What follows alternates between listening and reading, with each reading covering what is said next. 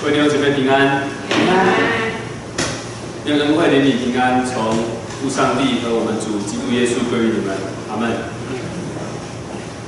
今天是敬老主日，首先我想用这段经文来祝福所有的年长的弟兄姐妹身心健壮，满有喜乐。好，我们一同来念这段呃主应许的经文，好吗？请。一人要发旺如棕树，生长如黎巴嫩的香柏树。他们栽于耶和华的殿中，发旺在我们上帝的院里。他们年老的时候，仍要结果子，要满了枝浆而常发青，好显明耶和华是正直的。同神的应许，赐福所有的年长的弟兄姐妹。有一句话在网络上流行了一段时间，说因为很重要，所以要说三次。好，呃，如果有人把同一件事情对你说了三次，那代表什么意思呢？很重要，对不对？啊，第一点一定是很重要的。第二点，他已经跟你讲了三次了，他也希望你可以听清楚，好，听清楚他到底要表达什么事情。我们才会听到有的家长会对小孩说，啊。那数位，所以小孩数一、数二，然后再来呢？他通常不会数三，他会说我要数三了哦。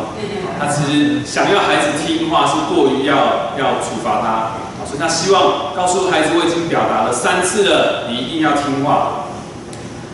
在圣经马可福音第八到十章，啊，耶稣也讲一件事情，讲了三次，他谈论了三次，向门徒讲了三次，他自己。即将要承担上十架的苦难，这比任何事情都还要来的重要。但是啊，这群门徒他们却没有听清楚，他们不明白主耶稣基督要面对的是什么样的一条道路。他们知道耶稣基督要得荣耀，要掌权，但是他们不清楚耶稣基督是要如何掌权。所以他们也就误解了一群跟随基督的人对这个世界要产生什么样的影响力。这也是今天我们一起要思考的问题：基督徒怎么能够对这个世界产生影响力呢？又是产生什么样的影响力？不知道你有没有吃过在台湾红极一时的一种葡萄牙风味的蛋挞，叫葡式蛋挞？因为我们今天一同来思考葡式人生，我们一同祷告。亲爱的天父，感谢你赐下你的话语，好让我们能够认识你。求你透过圣灵引导我们明白你的真道，求你的真道能够更新我们的生命。谢谢你，祷告是奉主耶稣基督的名求。我们首先来看对得胜得荣耀、拥有影响力的误解，这些门徒产生了哪些误解？主耶稣在马可福音的记载里面提到了三次，他要。被害、受死跟复活，第一处是记载在第八章，他教训他们说，人子必须要受许多的苦，被长老、祭司长和文士弃绝，并且被杀，过三天复活。接续的在第九章，教训门徒说，人子将要被交在人手里，他们要杀害他，被杀以后过三天他要复活。讲得够清楚了吧？够清楚了，你可能想说，主耶稣已经讲了两次了，这些门徒应该要有点敏锐吧？应该知道耶稣到底要表达一些什么。但事实上并不是如此，在后续的第三十三节就提到，这些门徒在后续的这段路程当中开始在争论，啊，争论在这个新的荣耀国度里面，哎，你跟我谁比较大啊？你跟我谁的权柄比较大？那这时候的讨论还是相当的啊，或者说低调的。所以当耶稣问他们说：“你们在争论什么？”的时候，他们不敢回答。耶稣又说了第三次，在第十章的记载，耶稣又叫过十二个门徒来，把自己将要遭遇的事告诉他们说：“看啊，我们上耶路撒冷去，人子将要被交给祭司长和文士，他们要定他死罪，交给外邦人。”他们要戏弄他，吐唾沫在他脸上，鞭打他，杀害他。过了三天，他要复活。太清楚了吧？光是讲一次，你应该就清楚了。可是就在耶稣这么语重心长的讲了很重要的第三次预言之后，这些门徒好像还是不是很能够明白。这个第三次预言记载到三十四节，对不对？第三十五节开始，我们来看看门徒有什么样的回应。请大家翻开今天的经文，在马可福音十章三十五到四十五节。如果你手中拿的是和合本的圣经，在新约部分的六十三页；如果你拿的是双排版比较大一点的圣经，在一千五百二十四页。马可福音十章三十五到四十五节。好，请大家一起来读这段经文，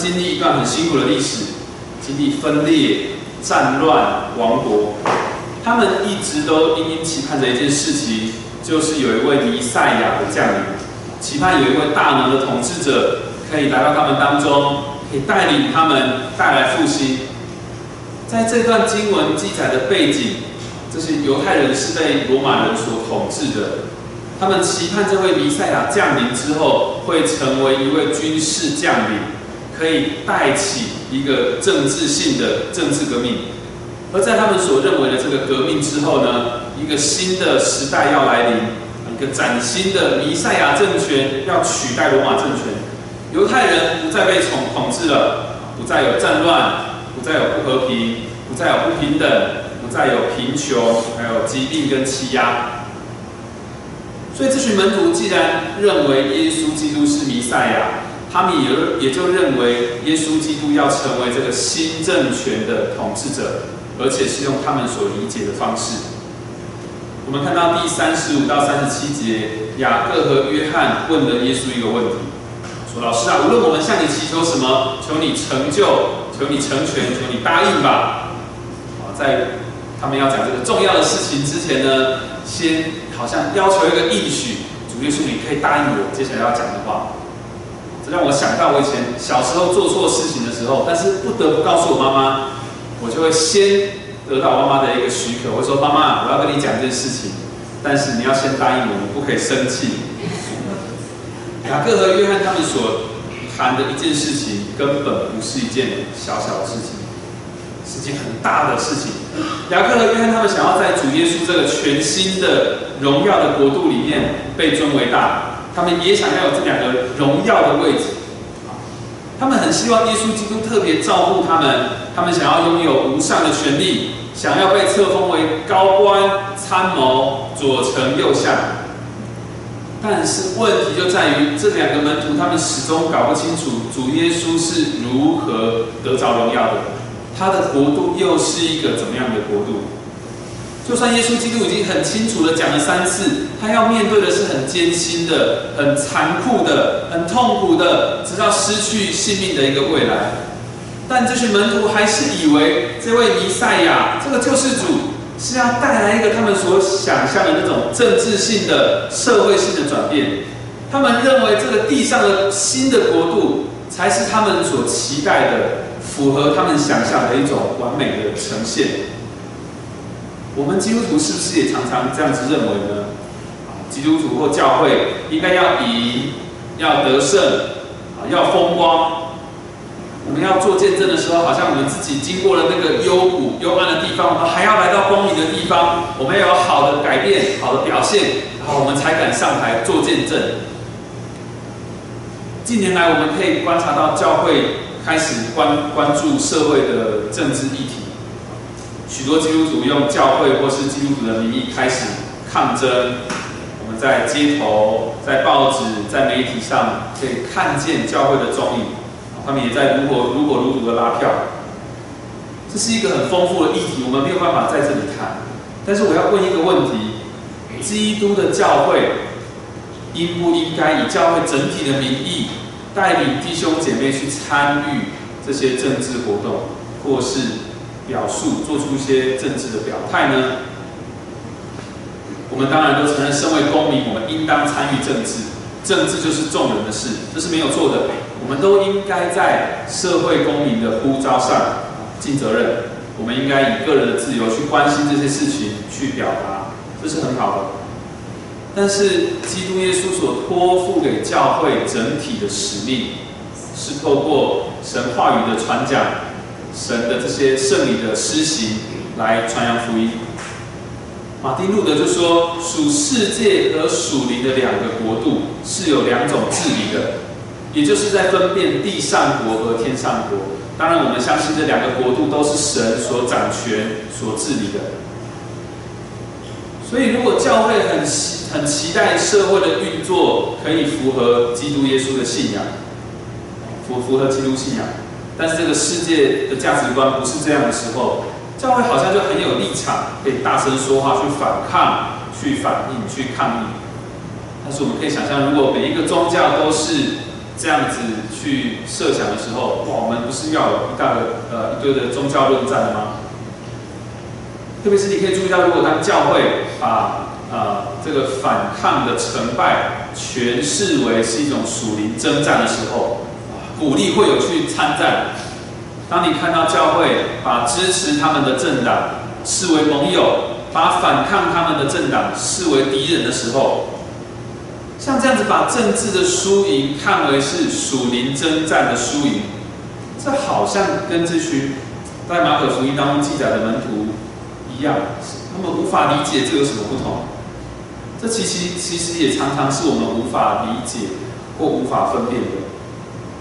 这样说好，如果我们真的要打造一个符合圣经、符合基督信仰的政权，好，我们要把法律修改的合乎圣经，那基督徒应该要怎么样？对症下药，擒贼先擒王，对不对？我们应该要针对宪法第十三条来修改，人民有信仰宗教的自由。哎，人怎么可以有宗教自由啊？最好的就要信基督，对不对？我们不会这样子想。主耶稣基督不是用我们人性所期待的方式来得胜。再怎么说，主耶稣基督已经得胜。所以，到底这个耶稣基督的新国度长什么样子呢？他到底怎么样得着荣耀呢？如果啊，雅各和约翰这两个啊兄弟他们知道耶稣基督在哪里得着荣耀的话，我想他们恐怕不敢问这个问题。弟兄姐妹知道耶稣基督在哪里得到荣耀吗？十字架，对不对？啊讲员问的问题，你有八成回答十字架都是对的。你是想说，哇，十字架是一个很残酷的刑具，它是一个刑场，一个很残酷的刑具，在上面被处罚的人一定是死亡的。死在上面哪有什么好荣耀的？今天一个英雄，如果他壮烈牺牲了，我们顶多说他是慷慨赴义、壮烈成人，有什么荣耀？有到荣耀的地步吗？有一首歌的歌词是这样的，可以我们一起唱一下这一小段歌词吗？十字架，十字架，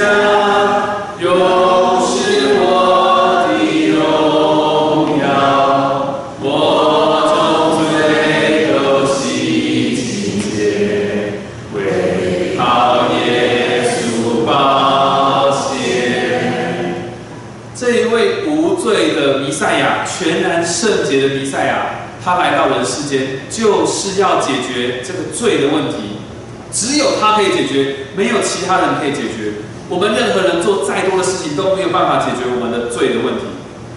所以主耶稣基督在十字架上付上他的代价，他为我们所有罪人承担了我们原本要承担的刑罚，他完成了这个使命，所以他有无比的荣耀。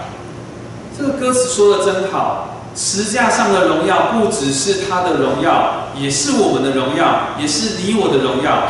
因为我们生命的问题被解决了，罪的问题被解决了，我们的生命被更新了。所以你看这两个傻兄弟啊，容许我说他们是傻兄弟。他们如果知道耶稣基督在十字架上面的荣耀，他们会不会希望耶稣基督把旁边一左一右的两个十字架留给他们呢？不会吧？耶稣基督钉在十字架上的时候，另外两个十字架钉的可是两个罪大恶极的强盗。所以耶稣回答说：“你们根本不知道你们求的是什么。”第三十八节：“我将要喝的杯，我将要喝的苦难的杯，我将要受的喜，我将要受的苦难的喜，你们可以承受吗？”耶稣要喝的杯和喜到底是什么呢？杯这个字在旧约里面谈的是一个福乐，或者是苦难与刑罚，在这里当然是指后者。也就是要承受神对罪的愤怒，对一个公义的审判。我们知道主耶稣基督在克西马尼园的祷告也提到这个字，他说：“阿爸父啊，在你凡事都能，求你将这杯撤去，然而不要从我的意思，只要从你的意思。”喜这个字，在以前是表达一种铺天盖地的压倒性的经验。或者我们可以说是被淹没，主耶稣要承担这种被淹没的苦难式的洗礼，也就是说，也就是说，他要被刑罚，被这个呃刑罚所带来的痛苦给淹没了，被与神的关系给断绝了这种淹没。这样的苦难的悲和洗礼，是这两个门徒可以承受的吗？为了传扬福音，为了。承担主耶稣基督的托付，要牺牲自己的生命，他们可以承受吗？如果今天耶稣基督是对你发出这样的邀请，哇，我们在场有多少人可以举手说我能呢？这么挑战的问题，这两个门徒居然可以继续的回答，哇，他们勇气很大，或许他们信心真的很足够。他们说我们能。事实上，我们继续往后看，可以看见这些门徒的生命真的在改变。他们真的愿意承担，为了福音的缘故，他们愿意付上代价。雅各成为第一个殉道的人。约翰呢，为主受苦，在拔摩海岛上，他看见将来要成就的意象。他是最后一个离开这个世界的使徒。当我们谈完耶稣基督和这两兄弟的对话之后，不要忘记，旁边还有很多其他的门徒，对不对？哇，这些门徒对于雅各、约翰跟耶稣的对话，可以说是不太开心哦。在第四十一节，我们看到这些门徒不开心，他们的对话太高调、太直接了，没有任何一点的隐瞒或是啊避讳、婉转，没有。毕竟我们刚刚说，在主耶稣基督第二次预言之后。这一大群门徒，他们在路上已经悄悄在讨论了，在争论了。但是耶稣问他们的时候，他们还不敢承认，还有一点低调，遮遮掩掩。哎，怎么这两兄弟现在这么直接？哎，打个电话就预约说，哎，这两个位置我要。哇，怎么这么的开门见山呢？其他门徒气得不得了，但是不敢说出口。更何况雅各和约翰这两兄弟，当初和彼得三个人。可是特别被主耶稣基督带到那个山上去，见到摩西和以利亚的显现，哇！这些特殊的经历已经够让人吃味了。今天这两个人怎么还这么高调啊？吃相太难看了。所以你其实可以看得出来哦，这十个门徒跟雅各和约翰的心态上有没有什么不一样？没有，对不对？其实大家都想要争取荣耀。都想要在耶稣基督有一个新的国度之后，纪念我们跟随你，给我们个好位置吧。弟兄姐妹，我们在看这些门徒的时候，我们也不要觉得他们和我们有什么不一样。其实我们也就是这些门徒，门徒就是我们教会基督徒的缩影。我们常常也无法分辨什么是耶稣基督真正要带给我们。在这群门徒的提问之后，这耶稣基督怎么回应呢？他如何教导门徒，教导我们这些跟随基督的人，要如何影响这个世界，在这个世界上生活呢？在第九章，门徒还在路上争辩的时候，其实主耶稣基督已经直接的回答了。他说：“若有人愿意做首先的，他必做众人幕后的，做众人的用人。”主耶稣基督在第十章再多解释了一点点。他说：“外邦人啊，有尊为君王的治理他们，有大臣超权管束他们。像我们都知道，握有权力是相当容易把事情给办好的。一声令下，大家都要遵守，否则呢就有处罚，否则我就请你啊东西收一收，你可以滚蛋了。我们周围有称呼里面有老字辈的人，好像也有这种权柄，对不对？老爸、老妈、老板、老师。啊，如果你结婚了，老公、老婆，不知道谁的权柄比较大？开玩笑。所以为了治理。为了管辖，为了要产生影响力，我一定要让你看见我的权柄啊！我要让你知道谁是老大，这是一种隶属关系。我让你知道这种隶属关系，我就也同时让你知道我对你有权柄。外邦人超权管束，但是基督徒不一样。主耶稣基督怎么说呢？只是在你们中间不是这样子的。你们中间谁愿为大，就必做你们的用人。在你们中间，谁愿为首，就必做众人的仆人。主耶稣教导教导我们的是另外一种隶属关系，是完全相反的。或许你现在想的仆人啊，可能是一些啊很照顾你生活起居的一些帮佣，或是看护，或是你可能想到的是一些啊比较在社会低阶层工作者。但不是的，在圣经里面，这个仆人指的就是奴仆。更直接的说，是奴隶，奴隶的所有权甚至生命权是完全掌控在主人手中的。说难听一点，它是主人的一个物品。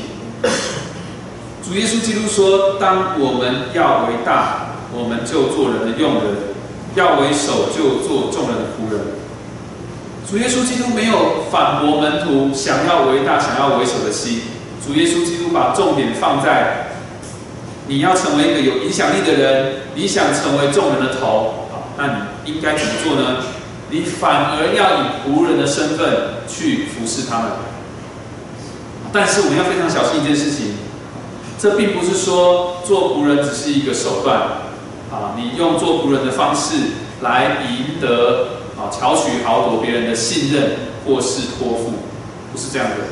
如果你用这种方式来对待别人，其实你心里只是在想自己有没有从中得到好处的话，那完全是自我为中心的，是很自私的，甚至我们可以说这是一种欺骗，是骗术。你为别人做了一些事情，目的是让这个人把他的信赖托付给你，那是骗人的。你目的只是让你的权利可以啊运行的更顺利。所以你给他的好处啊，你施以小惠，好像那个鱼钩上的鱼饵，你把这个鱼饵当做鱼的食物，然后你希望这个鱼呢成为你的食物，这不是主耶稣的教导。我们人很天生渴望自己做主的，渴望有影响力啊，是为了自己的好处，还是为了众人的好处呢？想要当头，想要伟大，我们是为了自己，还是为了众人？主耶稣基督基督继续谈到他的使命，因为人子来并不是要受人的服侍，乃是要服侍人。主耶稣基督理当要被尊崇的、被服侍的，但是他来到这个世界上，并不是要受人服侍，他也不是总是要人注意到他的身份。他来的目的是要舍命做多人的暑假。弟兄姐妹有没有想过一个问题？主耶稣是从什么时候开始谦卑自己，开始服侍人、服侍我们呢？在我国中的时候，我自认为我英文还不错啊。那时候教会要成立一个英文班，我想说，好吧，我们教会大概没有什么人会报名，那我就去报名好了，也给这个教英文的老师打打气啊，有点骄傲。我就想要看看这个老师要教什么内容。这时候，这个我们用的英文课本上面写了一个词，叫做 elementary，这个词是初级的意思。好，虽然我自认为英文好，其实我的英文没有这么好。我只学过一个单词叫做 elementary school 小学，所以呢，我一直就认为啊，这个教科书是给小学生的。哦，拜托，我都国中生了哎，哎，我是来帮忙的，你给我上这个小学的教材，哦，心情极差，整堂课我都都闷闷不乐，郁郁寡欢，我都觉得受委屈，奇耻大辱啊。后来我才了解，这个是我搞错了。我就跟我爸爸妈妈抱怨完之后，发现我搞错了。但是那个英文班我就再也不敢去了，觉得太羞愧了。虽然这是一个误会，可是我在那一堂课当中的感受经历是非常真实的。我觉得我被错待了，被看扁。弟兄姐妹，在你的生活当中，你有没有比我这个经验更反差更大的经历呢？你应该要得到很好的待遇，但是不是这样被很差劲的对待？你可能应该要得到掌声，但是你换来的是一些轻视或是瞧不起。啊，你应该你在一些人际关系的冲突当中，你是很站得住脚的，你觉得你自己没有做错，可是可能因为一些原因，你必须默默的忍受，你不能讲出来，你必须自己扛，眼泪往心里吞。如果在这些挣扎当中，啊，你真的受尽委屈。那我们一起想想，这位耶稣基督，他到底是有多大的爱、宽容和耐心，他才能愿意谦卑自己，成为像你我一样的人，来到这个世界上。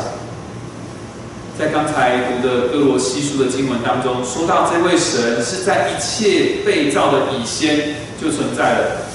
耶稣基督看着人被创造，看着人堕落、犯罪，犯得一塌糊涂。但是他愿意来到罪人当中，罪人是与他的圣洁互相抗衡、互相对抗的。但是他来到了世间，就已经开始在受苦了，因为没有一个人完全认识他的尊贵和荣耀。所以，我们可以说，当他来到了世间，就已经表达了神愿意为人舍去他自己的荣耀。他真正成为了一个仆人，来到这个世界上。因此，当我们想要以仆人的心去爱别人、去服侍别人的时候，真的不是为了我们自己的好处，乃是因为我们先感受到了这位神先这样爱我们，因此我们也愿意这样去回应、去爱别人。好，讲了这些，也许你觉得很容易、很容易理解。我们出个选择题：你是想要像个主人一样服侍别人，还是应该像个仆人一样服侍别人呢？啊，大家一定会选第二个仆人，这很容易，很容易选择，但是不容易落实在我们的生命当中。或是说，当我们有这样的脑袋，要这样去以仆人的姿态服侍别人的时候，其实试探还是无所不在的。怎么说呢？当我们服侍人的时候，我们会注意到别人赏不赏脸，喜不喜欢。啊，如果我们做了一件事情，他很喜欢。我可能就会继续做，对不对？啊，在婚服老师婚服里面，老师都会教导我们说，太太喜欢你为她做什么事，你做了。哇，我很喜欢煮菜，每次煮了不怎么好吃，我太太说好吃，哇，我就继续做。我太太说喜欢吃，我就继续做。我们会注意别人喜不喜欢，我们就继续提供他喜欢的。但是我们如果是这样子来看待服饰，那可能会成为一种试探。我开始会去评估，哎，你喜不喜欢我这样做？我要不要继续这样子服侍你？好，我甚至可能会想要利用这种互动来增加别人对我的依赖，这是一个错误的方向，这还是利己的，不是为了别人的好处。如果是这样，我们可能就会开始不定期的评估，说，哎，我要不要继续服侍你呢？啊，我做的值不值得呢？你值不值得我继续这样子爱你呢？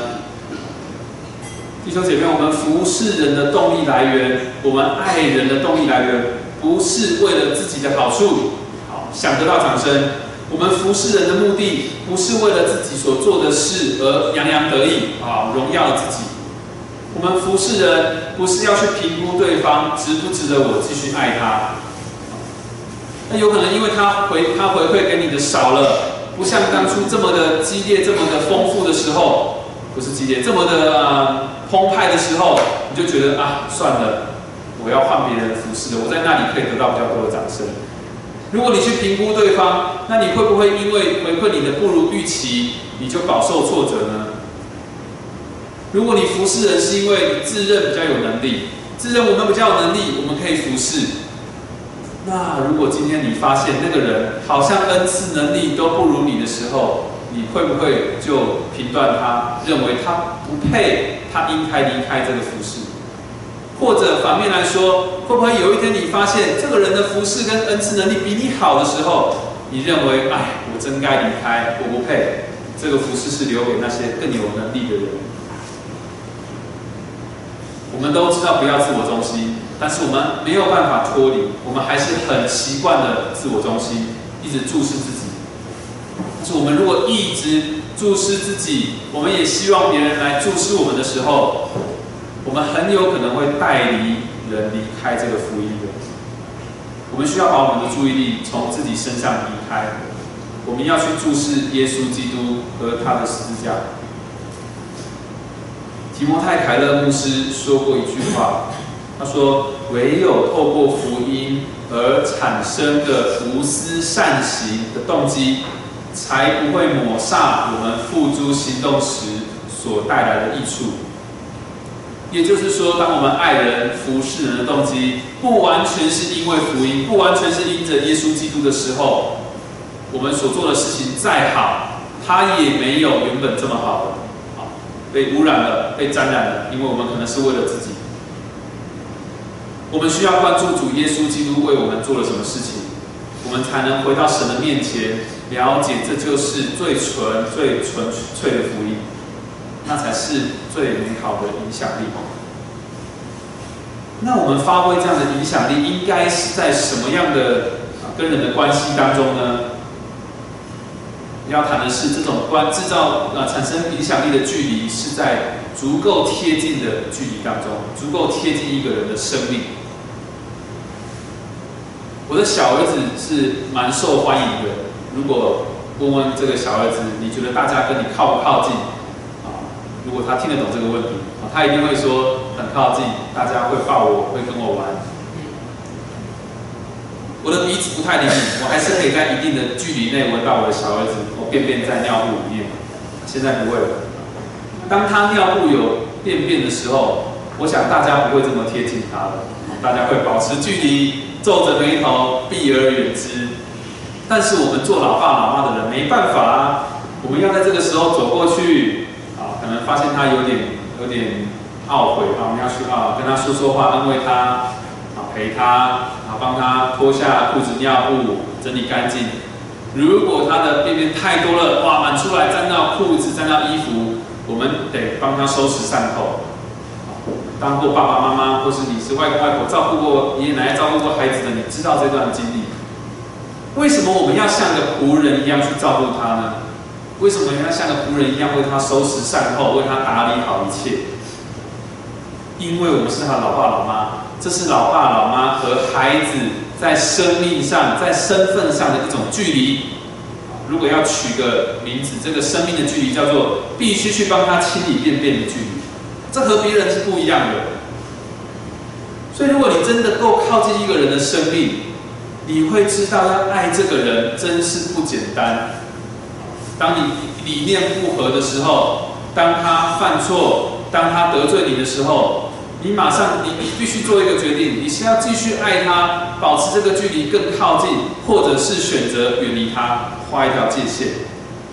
爱一个人的时候，你知道要付上代价的。所以我们在失恋的时候没有办法全身而退，我们会心痛，会自责。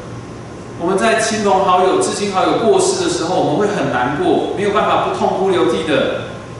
尤其是遭遇突发或意外事件的时候，我们没有办法不遗憾、不懊悔。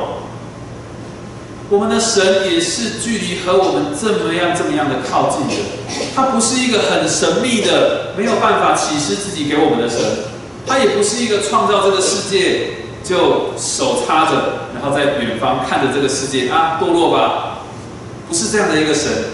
他爱我们，他付上代价，他回来，他不是说他回来，他来到人世间，他不考虑自己，他不是为了自己的好处。刚才说到评估，我可能会因为评估你对我的回应，要不要继续爱你？但是主耶稣基督，他从来就不是先确定我们有没有好好悔改，确定我们有没有觉知，然后才为我们死在十字架上。没有，主耶稣基督为我们所做的一切，从来没有先评估过我们是有什么样的好的回应，他就先为我们付上代价了。如同三十三、三十四节说的：“谁愿为大，就必做你们的用人；谁愿为首，就必做众人的仆人。”主耶稣完全不需要去考虑愿不愿为大这个事情。他本身就是充满荣耀的，但是他还是成为了那个最卑微。这段经文大家很熟悉，我们一起来念好吗？起，我们都如羊走迷，个人天行己路，耶和华使我们众人的罪孽都归在他身上。这段经文说，这段经文说，个人偏行己路，耶和华使我们众人的罪孽都归在他身上。耶稣基督被钉在十字架上，不是因为我们做了什么，乃是因为我们是罪人。这里说的清清楚楚，我们偏行己路，神使我们的罪孽都归在耶稣基督身上。所以他真正成为了一个最卑微、最软弱的仆人。去承担这个最羞辱人、最严厉的惩罚，甚至刑罚致死的这个十字架。但是很奇妙的，有一件事同时也发生了。这个最幕后的做众人用人的主耶稣基督，他其实是一个又伟大又仁慈的主人。当他在十字架上，这位仆人在十字架上付上代价的时候，他其实也是用他自己成为了这个最宝贵的赎金。把我们这些被罪、被撒旦给奴役的这群仆人给赎回来了。他是一个最卑微的仆人，但是他也是最荣耀的一位主人。我们本来以为我们不是那些仆人，我们后来发现是了。但是我们也得自由了，因着这位伟大的主人。当我们越把眼光望向十字架，越把眼光望向这位最卑微却也最荣耀的耶稣基督的时候，当我们知道他为我们所做的不是因着我们的表现的时候，我们就不再去注视自己的服饰了。我不再去关注别人给我多少掌声，给我多少评价，给我多少荣耀。我们也不再去评估这个人值不值得我继续去爱他了。因为原本最该被评估，甚至评估被达到差评，最不值得被圣洁的神服侍的，最不值得被靠近的，就是你和我。但是耶稣基督仍然愿意贴近我们，愿意为我们牺牲生命。在前阵子啊，我在一个呃服侍的小团队当中，跟一个同工有一些状况，我发现这个同工他没有把事情。认真的做好，所以我跟一位另外的同工，我们就在讨论，我就觉得很生气啊，怎么可以不负责任呢？大家都很尽责，你怎么可以这样子呢？讲了好几次都没有效，我就决定要公开指责这样的行为，打了文情并茂的一段文字，无懈可击，打算公开在赖群组里面，就是要你哑口无言，也不能说哑口无言，就是要你出来面对，啊，看看你要怎么面对这个难堪的你没有做好的事情。以我在这个小团队当中的资历呢，我一定够资格说这样的话，我也一定可以呃让其他人支持我，知道这个组员哇，不良记录不愿意好好做事。我已经打好这段字了，我也准备好要按下送出了。但是呢，我那时候正在准备今天的讲道，哇，我就在想，我这样子做到底影响谁啊？我这样做出来对这个团队真的是好的吗？他们会感受到的是，哇，这个团队不可以做错事情，或是说你做错事情，有一天有可能会被这样子啊严正的对待啊，我不可以犯错啊，有可能有这样的效果。但对这个小童工而言，他可能会感受到极大的挫折，他可能会离开。到底怎么样做是好呢？我当时觉得遇到一个试探，就是我想要去超权管束这个小童工。后来我决定私下再和他谈一谈，这对我来讲是不容易的，因为已经谈过好几次了，还是没有改变。我也找了另外一个同工，再一次和他沟通。感谢主，让我在那个关键点要做选择的时候，啊，提醒我重新思考影响力跟爱人的观点。大家猜猜看，事情有没有好转？没有。这个这个同工他还是啊，不能说依然故我了，就是他的事情还是没有如期的完成。但是你说，呃，这会是一个更不好的结果吗？我们不知道。不知道，因为有些事情确实没有发生，我们不知道它的后果会怎么样。有些事情发生了，我们再给他一次机会，那他会不会在之后神的带领当中改变了？我们不知道。但是感谢主，那对我而言是一个平安的决定。我觉得我再一次用主耶稣的方式，很呃矛盾，让我觉得很不舒服的方式，继续爱这个人。我们今天谈到谁愿为大？就必做你们的用人，谁愿为首，就必做众人的仆人。我们今天谈到啊仆人的服饰，谈到这就是基督徒如何对这个世界产生影响力的方式。今天的经文给我们一点提醒：对于影响力，对于爱人，我们爱人的方式是做用人和仆人，这和我们的生命绝对是互相啊。冲击、互相排斥的，但是因为耶稣基督就是这样子爱我们，而这个影响力、这个爱人的力量发生的距离是在一个足够贴近生命的距离当中。在教会，我们可以开始试着突破自己的舒适圈，去服侍人，突破一个比较疏远的距离，去关怀我们平常不习惯关怀的人。我们教会虽然不是一个很大的教会，但是人数也不少。我刚来实习的时候，最困难的一个任务就是要记得啊，我关怀过的、认识过的弟兄姐妹的姓名。这件事情我到现在仍然做不好。刚才第一堂结束的那个休息时间，有一个有一个呃姐妹，或者说一个女生来问我啊某一位同工的事情，我真的没有认出她。那聊完之后，我还以为他是就是其他教会的人，我还问他说：“你是基督徒吗？”啊，后来啊被另外一位姐妹提醒，我真是羞愧的不得了，但是我来不及在今天跟他道歉。啊，我们教会中一定还有很多的弟兄姐妹，也是你不熟悉，甚至不认识，可能从来没有讲过话。我们常常来到教会是关怀我们小家的人，啊，或是跟我们同年龄的人，但是有一群人。今天他们是，我们今天的他们可以说他们是今天的主角，因为今天是敬老主日，我们要一起来啊欢迎庆祝尊荣我们教会中七十岁以上的年长的弟兄姐妹，我们对他们充满尊敬，因为他们不只是我们生命的长辈，有些也是我们属灵的前辈，我们特别准备了一份礼物要送给他们。透过今天的主日讯息，我也想要邀请大家，我们一起多关心。身边的这些年长的弟兄姐妹，他们在辈分上也许与你的父母同辈，或是更大一些；对年轻人来说，也许与你的外公外婆、爷爷奶奶同辈，或是更年长一辈。我们可以怎么关怀他们呢？如果请你举例什么是日行一善，应该很多人马上想到的就是扶来，哎，谁讲的？扶老太太，这个没有套好招哦，而就是扶老太太过马路，对不对？这其实显示我们平常有平常有很好的训练。我们看到别人有需要的时候，我们会去帮忙他。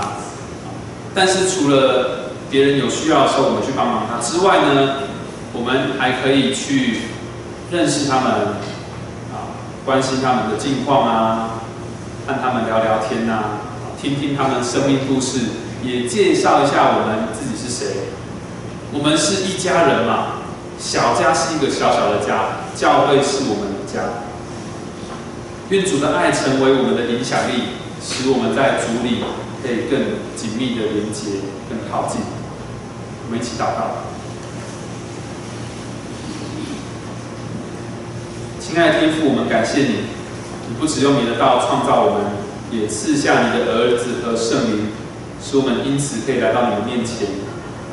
你爱我们，你是这么的靠近我们，甚至不惜为我们牺牲自己，来换回我们的生命和自由。求你帮助我们，使我们愿意成为众人的用人，用更靠近的距离去爱彼此。我们为教会中年长的弟兄姐妹来向你献上感恩。因为你把他们赐给我们，如同一个家庭有我们敬爱的长辈一样。我们教会有这么多的长辈，也是你赐给我们的家人和礼物。虽然我们处在不同的人生阶段，但求你使我们愿意彼此关怀、彼此相爱，因为这是你亲自教导我们如何以自己的生命去爱另一个生命。我们祷告侍奉主耶稣基督的名求。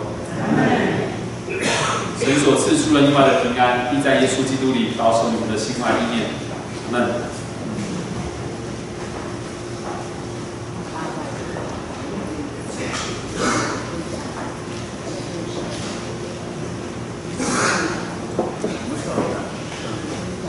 同同站立，我们唱颂读诗。